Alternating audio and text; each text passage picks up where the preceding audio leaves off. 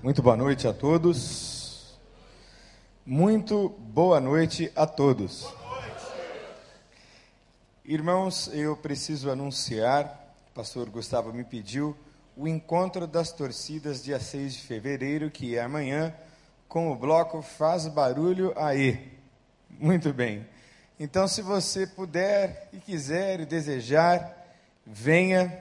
Eu fiquei assim muito emocionado quando o pastor Ivênio estava pregando, e aí o pastor Paulo evangelizou na camisa do Vasco, o pastor Ivênio subiu e evangelizou a partir da camisa do Flamengo, faltou do Fluminense e a do Botafogo, e eu vou me arriscar a evangelizar só a partir da camisa do Botafogo.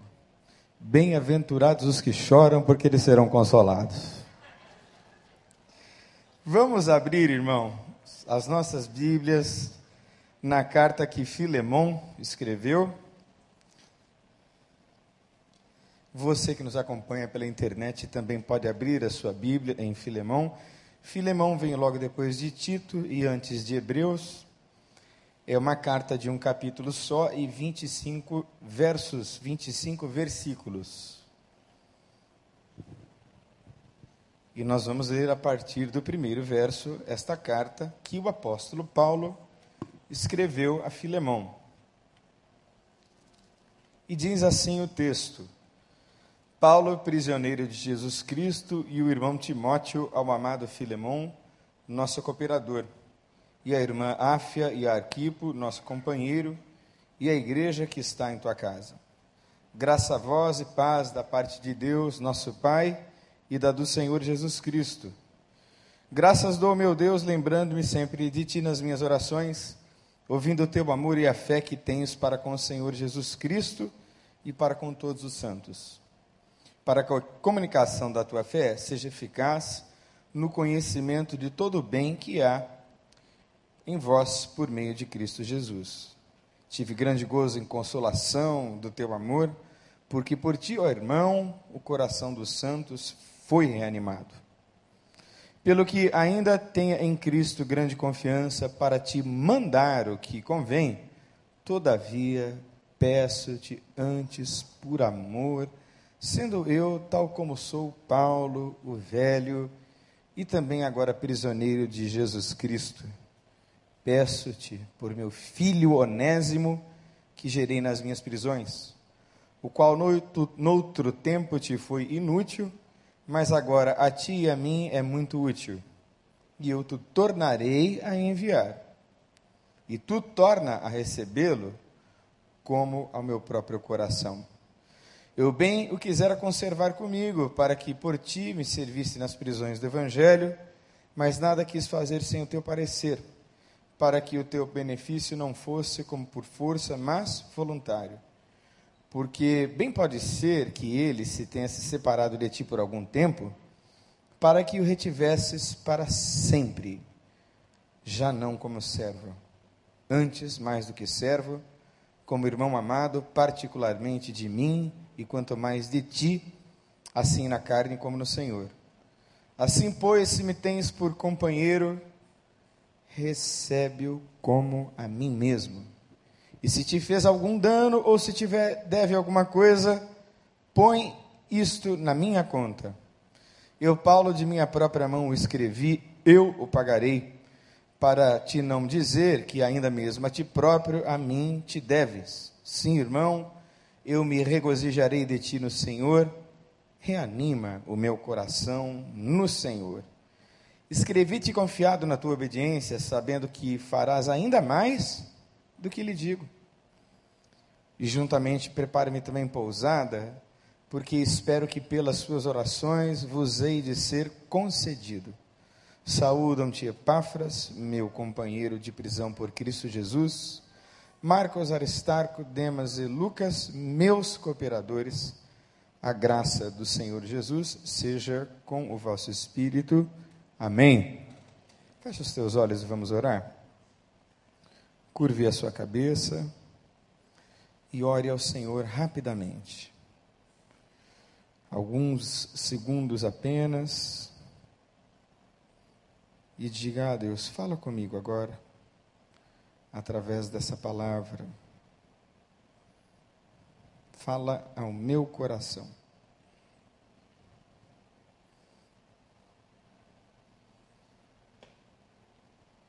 Obrigado, Senhor, porque nós estamos na tua casa.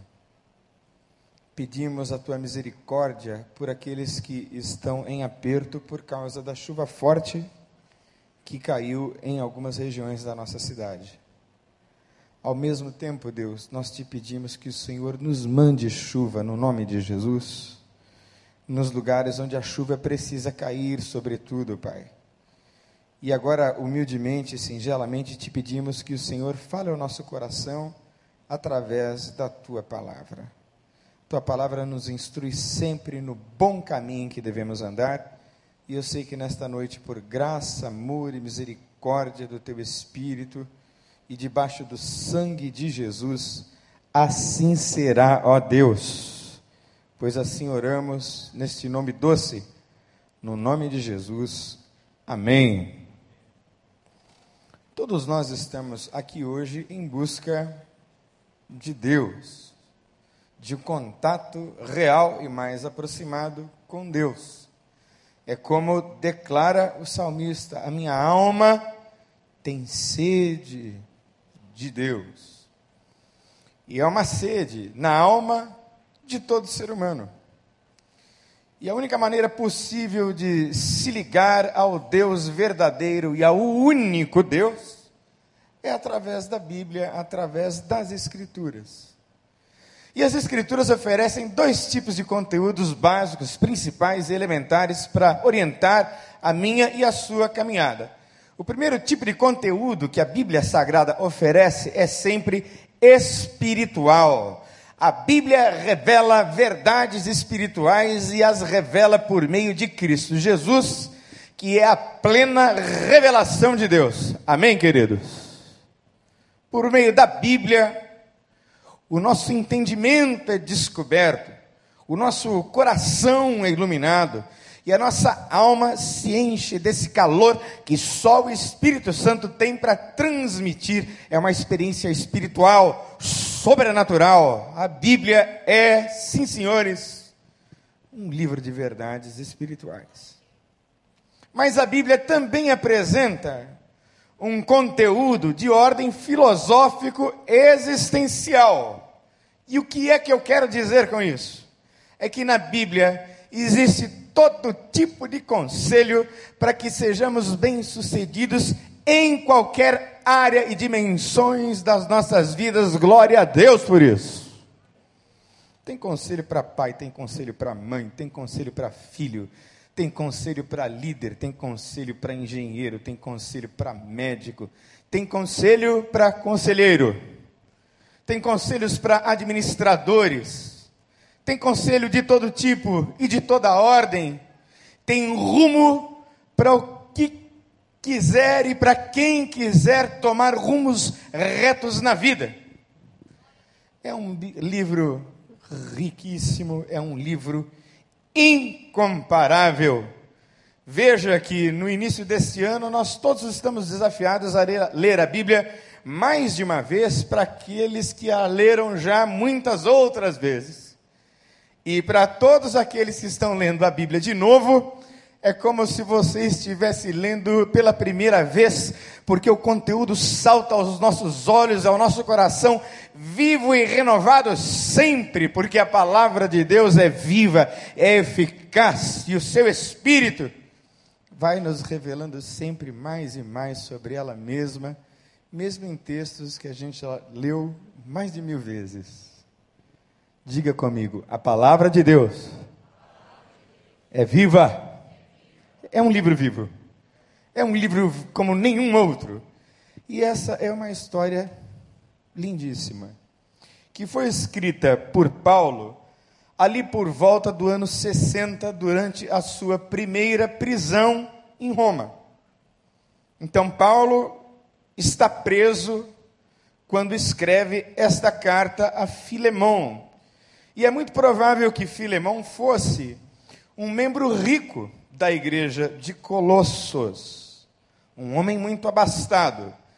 que provavelmente tinha não apenas Onésimo como escravo, mas muitos outros. Naquele tempo era comum ter escravos, e os escravos eram mercadoria, e mercadoria de muito valor.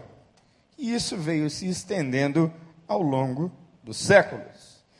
E esta carta que Paulo escreveu, ela nos traz uma história lindíssima de um homem que havia fugido de seu senhor, e a pena para um escravo fugitivo era nada menos do que a pena de morte.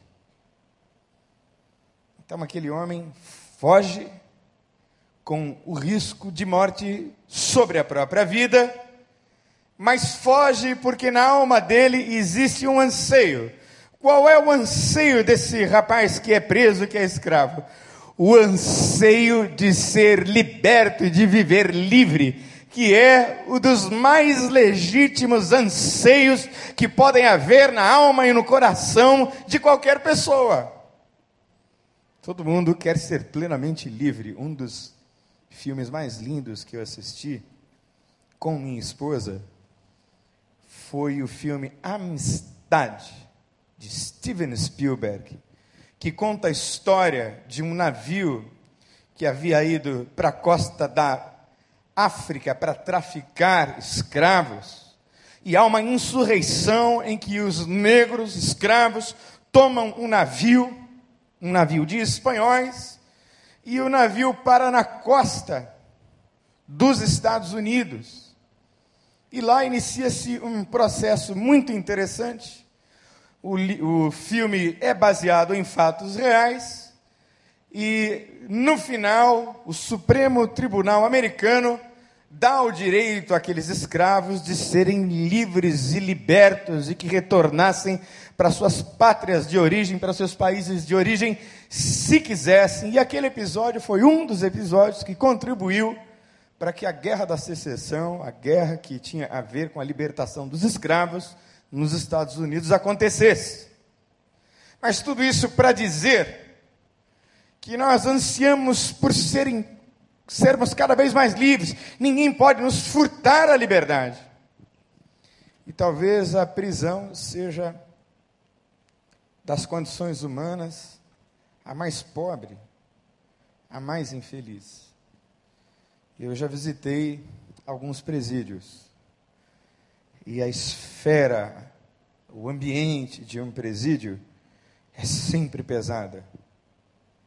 Mas é interessante que, mesmo nos piores presídios, existem espaços, locais e alas onde o Evangelho chegou, e mesmo nos lugares mais tenebrosos, brilha a luz de Jesus Cristo, aleluia. Me lembro de uma irmã da primeira igreja batista do Rio de Janeiro, cujo filho se envolveu com drogas na época em que nós estávamos juntos nos recuperando ali, e ela foi durante muitos anos missionária no presídio Frei Caneca, que fica ao lado da primeira igreja e fazia ali o seu trabalho. Eu e minha esposa, inclusive, estivemos lá com ela. Não sei se você se lembra daquela oportunidade. E o ambiente é negro.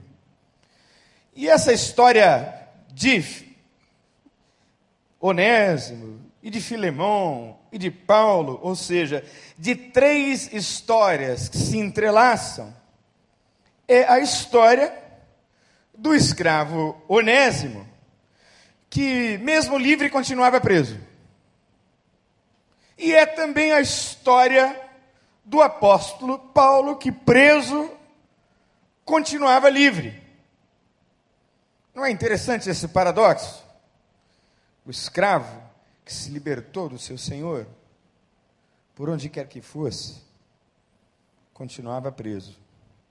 E Paulo, encarcerado, era um homem absolutamente livre.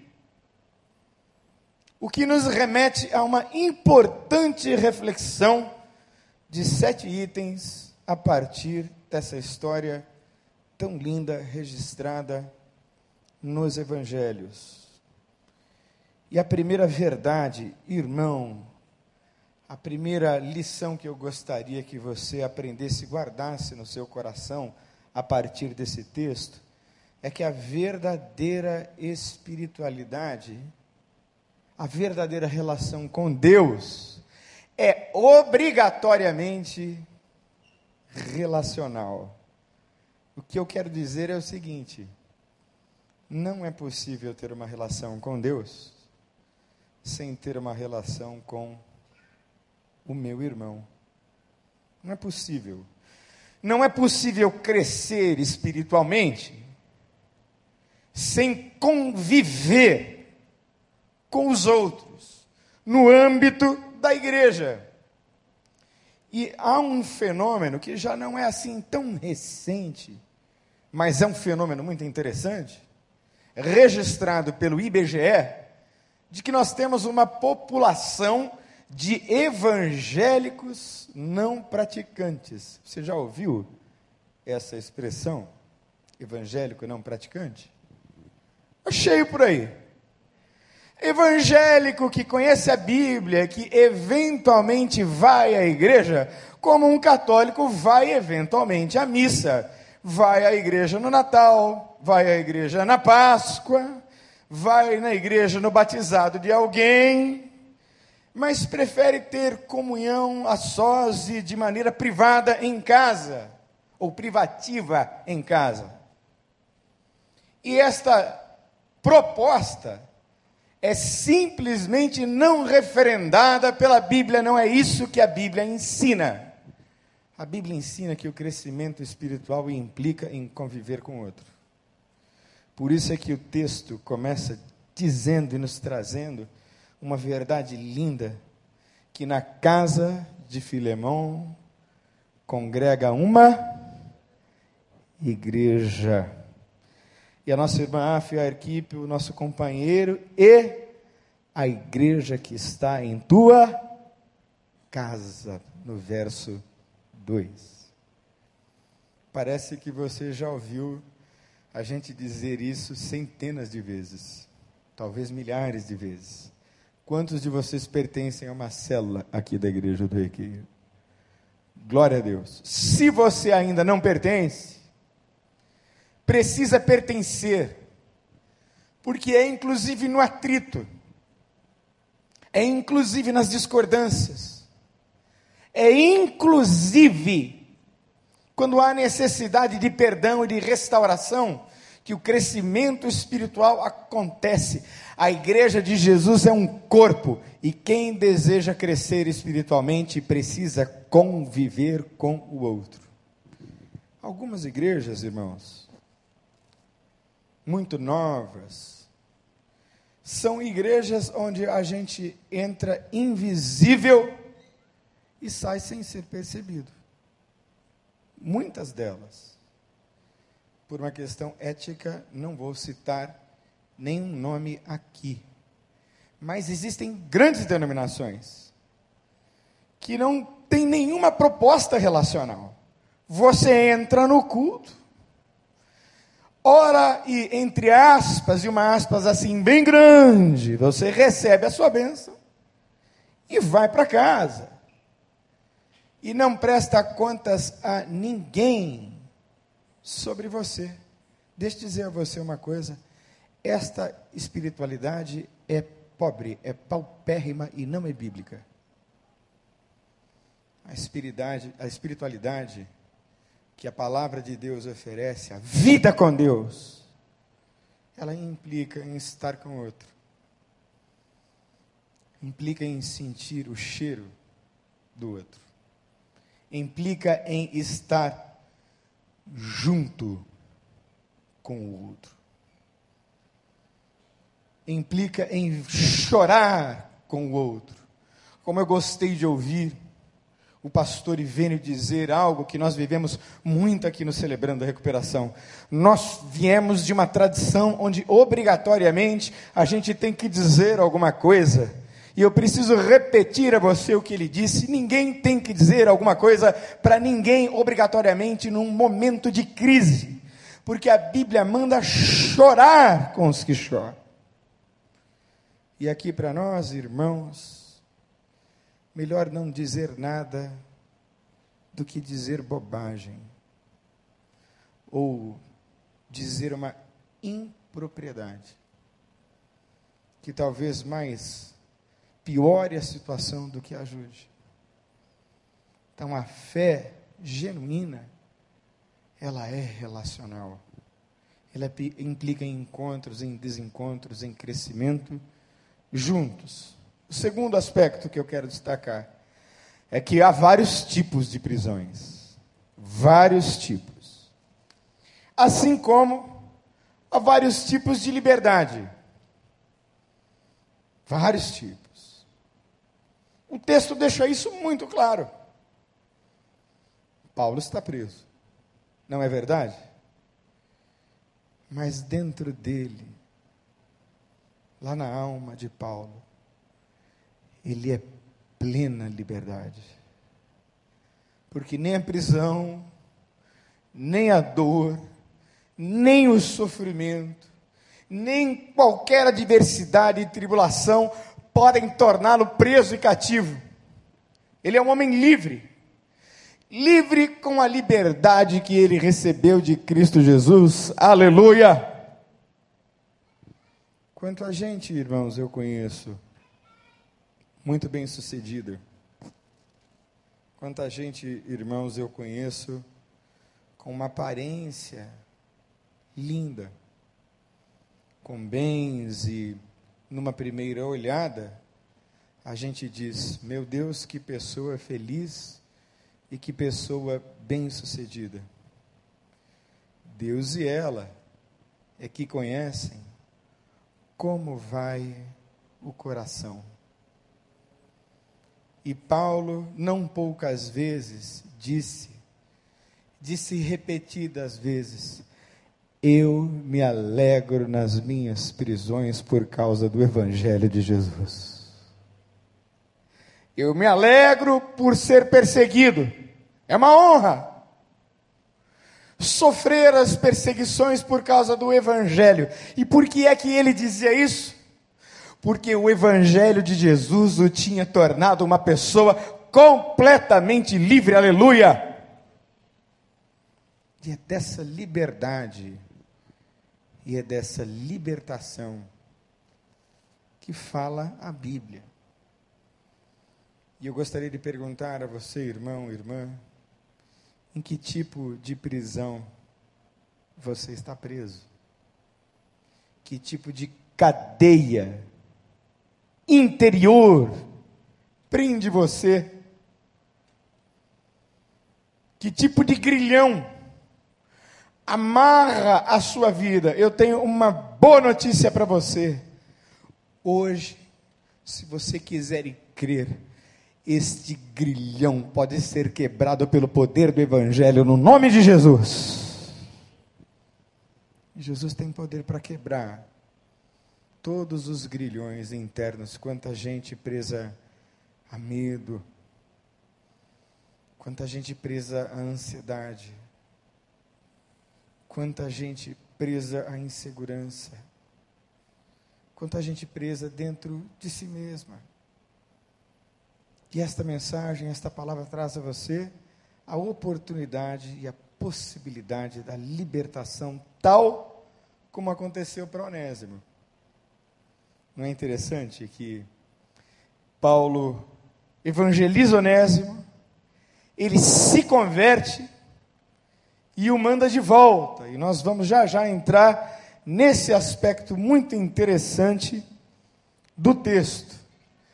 Mas o outro aspecto que eu gostaria de destacar é que a confiança é a base dos relacionamentos. Lembre que eu disse que a Bíblia tem dois tipos de conteúdo: um é espiritual e o outro é filosófico existencial. Chamando assim de uma maneira bem bonitinha, não é? Para dizer que são ensinamentos para a vida. É possível viver ao lado de alguém que você não confia? Não é possível. Em lugar nenhum. Ou se as circunstâncias forçarem a uma convivência aproximada, sem confiança, podem ter certeza vai ser o inferno. O tempo todo você está sobressaltado com a pessoa. O tempo todo você está preocupado. Se a pessoa está fazendo isso ou aquilo, se deixou de fazer isto ou aquilo.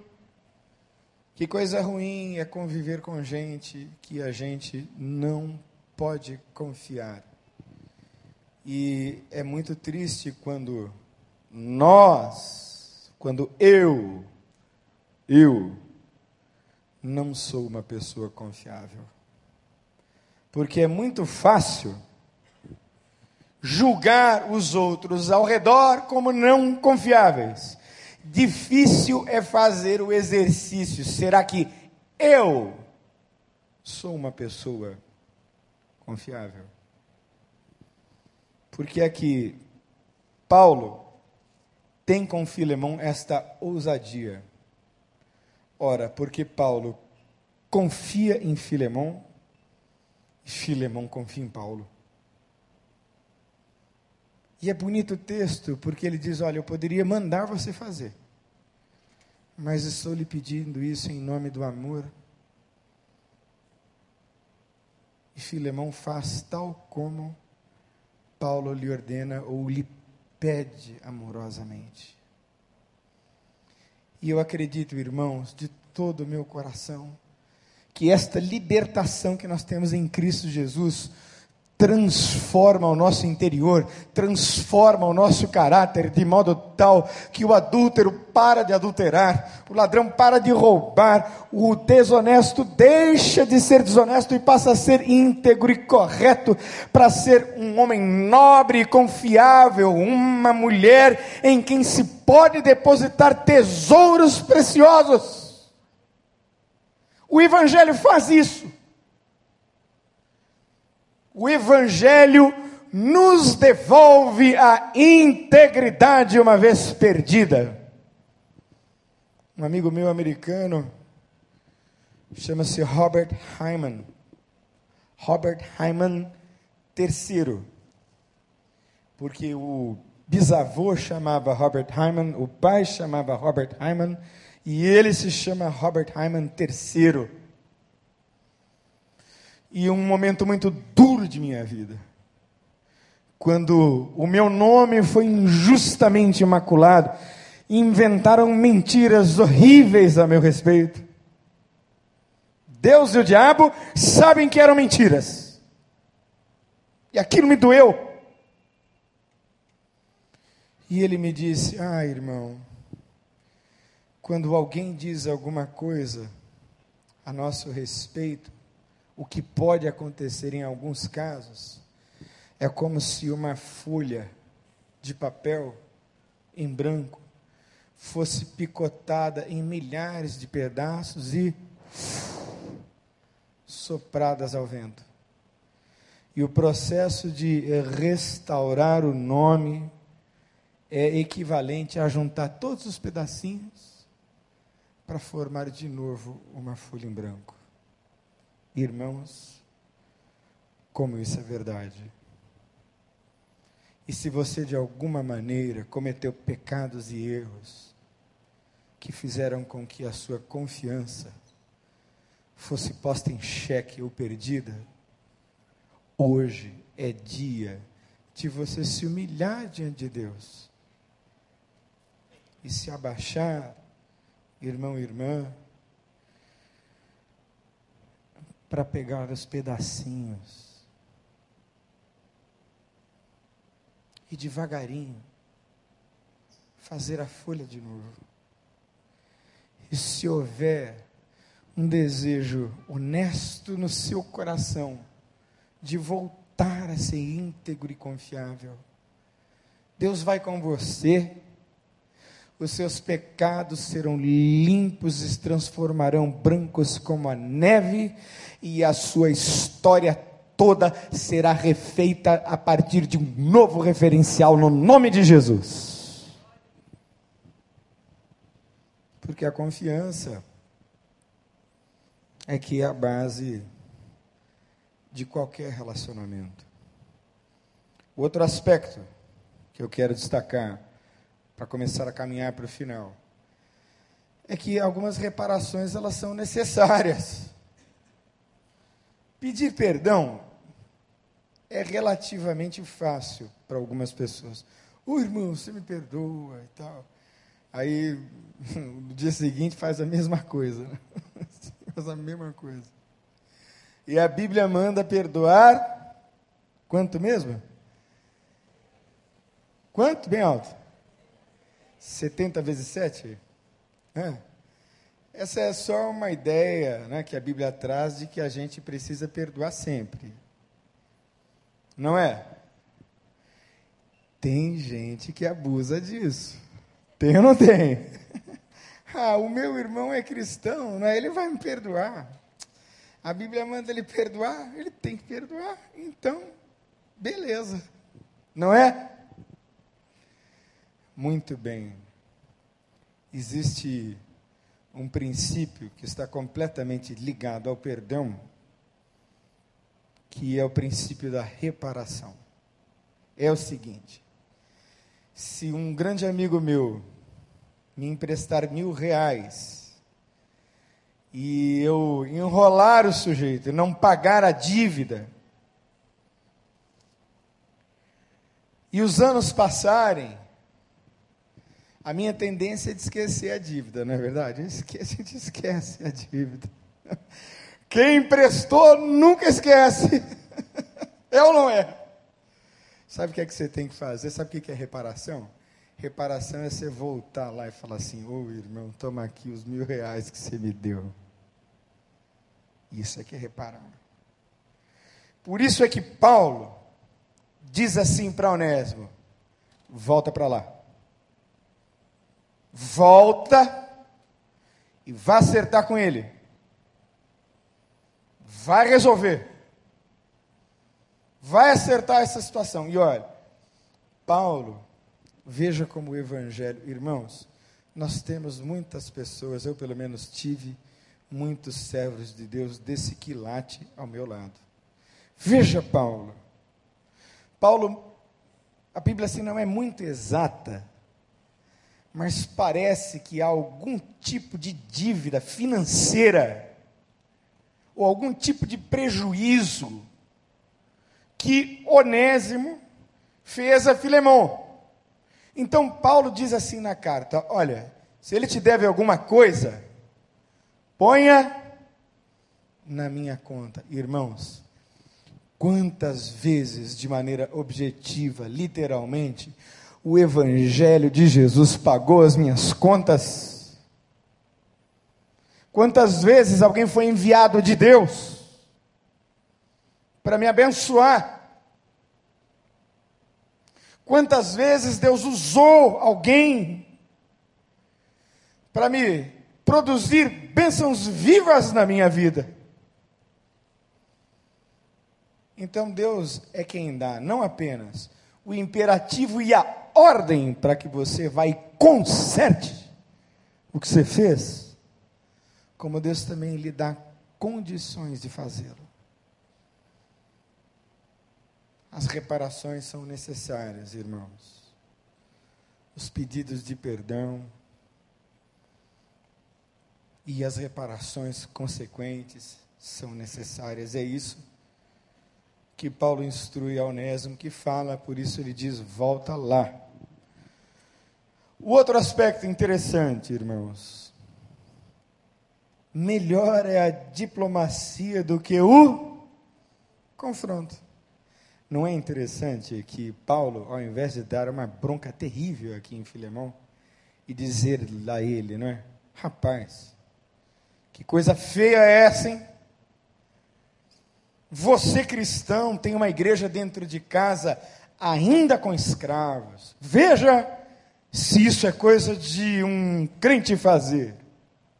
Que coisa horrorosa. Mas Paulo é um diplomata da melhor estirpe e é um bem-aventurado por ser um pacificador. Irmãos, Deus tem colocado no meu caminho pacificadores. E bem-aventurados sejam eles, porque deles é o reino dos céus. Aleluia. Que tipo de pessoa você é? Quando há briga, intriga, confusão, queixumes e divergências. Você derrama mais querosene na fogueira ou você pacifica, apazigua, faz um trabalho diplomático, como fez Paulo. Alguém disse que essa atitude de Paulo foi uma espécie de semente para abolir séculos subsequentes a escravidão entre os povos. Porque no texto, aquele escravo é agora irmão por causa do evangelho e não pode mais ser tratado como escravo. Então, ao invés de Paulo dar uma bronca em Filemão, ele é um sábio diplomata. E diz a ele com uma simplicidade, uma doçura de impressionar: faz isso por amor e trata ele como teu irmão. Não é lindo? E eu acredito de todo o meu coração que por causa desta carta aqui, em grande parte movimentos abolicionistas pelo mundo tenham acontecido. Por causa do Evangelho. E em último lugar, irmãos, nós precisamos uns dos outros, não é? A gente precisa do outro o tempo todo. A gente não consegue viver sem as outras pessoas. Paulo, no final, ele diz, né? Saúdam-te, Epáfras, meu companheiro de prisão por Cristo Jesus, Marcos, Aristarco, Demas, Lucas, meus cooperadores. Que coisa boa é ter gente do lado da gente. Se você quiser ter, irmão querido, algum patrimônio de real valor na vida, aprenda a cultivar amizades verdadeiras. Amizades reais. Amizades íntegras. Relacionamentos íntegros. Ah, irmãos, como é bom quando a gente adoece. Pastor, é bom quando a gente adoece calma. Como é bom como a gente adoece e lá no hospital é que você identifica alguns desses amigos verdadeiros. Lá no hospital. Não é na festa de aniversário, nem na festa de casamento. Muito embora, graças a Deus, muitos amigos verdadeiros também possam ser encontrados ali. Mas é na hora da dor que os amigos verdadeiros aparecem, a gente precisa deles, ninguém pode prescindir deles. Que coisa bonita é essa lição dessa carta tão rica, tão maravilhosa. Então, ditas estas palavras, eu quero convidar você a orar. Queria que você curvasse a sua cabeça e fechasse os seus olhos.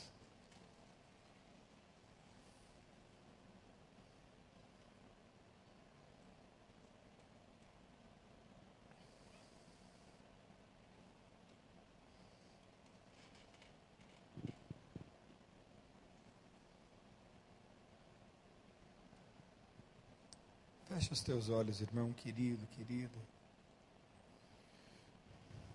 Quanta coisa bonita Deus nos ensinou, não é?